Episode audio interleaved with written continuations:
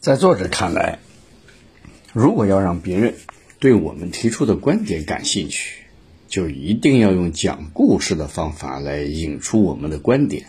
而用讲故事的方法引出观点是有套路的，这个套路就是背景、冲突、疑问、解决方案的方法。首先，什么是背景？背景就是你向对方介绍一个观点或者分析一个问题之前，先介绍大家都共同认可的背景信息。也就是说，我们先引出一个大家都没有异议的背景信息，让大家认可后，就比较容易引出我们接下来的观点。比如，众所周知，充电桩作为新能源汽车行业最重要的组成部分，一直受到了高度的关注。但由于场地制约和商业模式不成熟的原因，造成充电桩产业发展十分的缓慢。由人们熟知的共同肯定的事实开头，这就是背景。那么，什么是冲突呢？我们需要在读者已知的背景信息上告诉读者，在这种背景下可能会产生什么样的问题，进而让社会、让读者对这个问题产生浓厚的兴趣。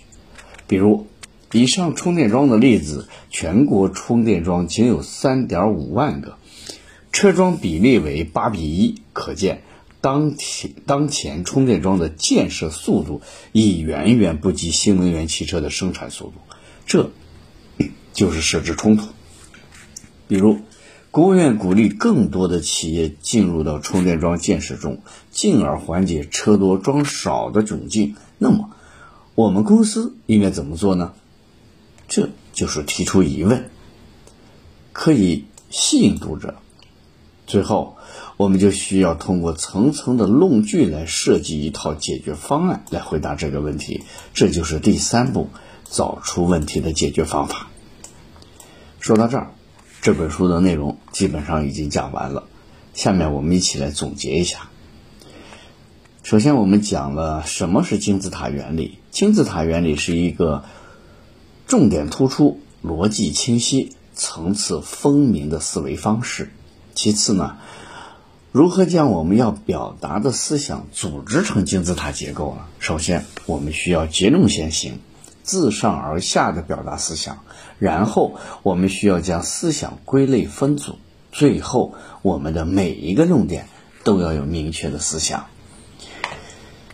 如何让别人对我们的观点感兴趣？作者为我们提供了背景、冲突、疑问以及解决方案的。方法用讲故事的方法来引出我们的观点，期待大家通过学习和实践掌握金字塔原理的构建方法，能够逻辑清晰的思考问题和表达观点，同时能够让客观的看待自己的思路，从而促使自己反思，成为更优秀的人。好了，以上就是我们今天这本书的全部内容。恭喜你又听完了一本书，我是秦哥。